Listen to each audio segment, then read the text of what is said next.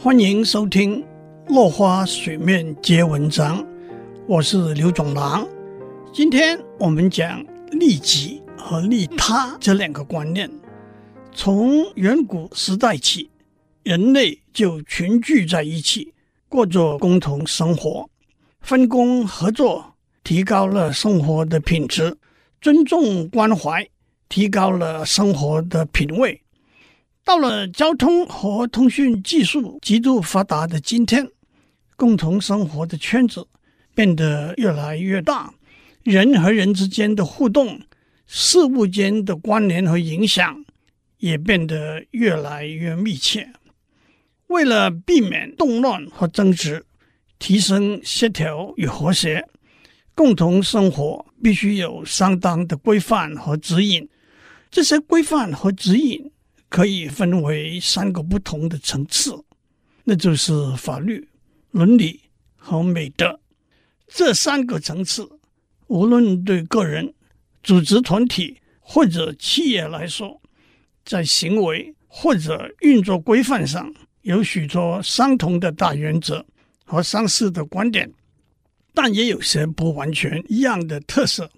首先，从人类共同生活的规范讲起。人类共同生活为什么必须有适当的规范？有人认为是源自人类竞争、好强、自私、独占的本性。但是，到底人的本性是善还是恶？是利己还是利他呢？从哲学、心理学、生物学和社会学的观点来说，无疑都是个重要的问题。尤其是近年来，从事进化生物学和进化心理学研究的科学家，对于在进化过程中人类本性的改变做了很多研究。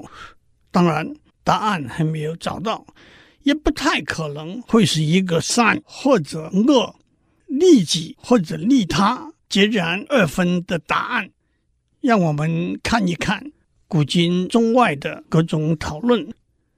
孟子。认为人性本善，荀子认为人性本恶。孟子对人性本善的看法有很多阐述。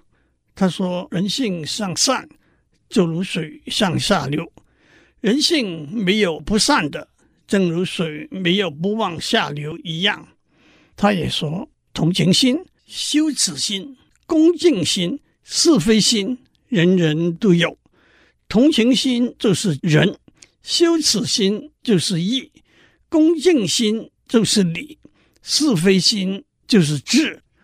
仁义礼智不是外来的，而是本来就具有的人性。荀子是战国时期的思想家、教育家，是儒家思想的代表人物。他提倡性恶论，认为人天生就喜欢利益和好处。顺着这种天性发展下去，就会产生争夺而失去谦让。人天生就不愿意吃亏，顺着这种天性发展下去，就会产生残害而失去忠信。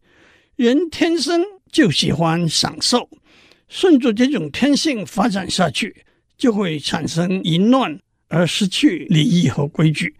因此，荀子认为，人的本性是恶的，必须经由教育来导引向善。今天先讲到这里，我们下次再见。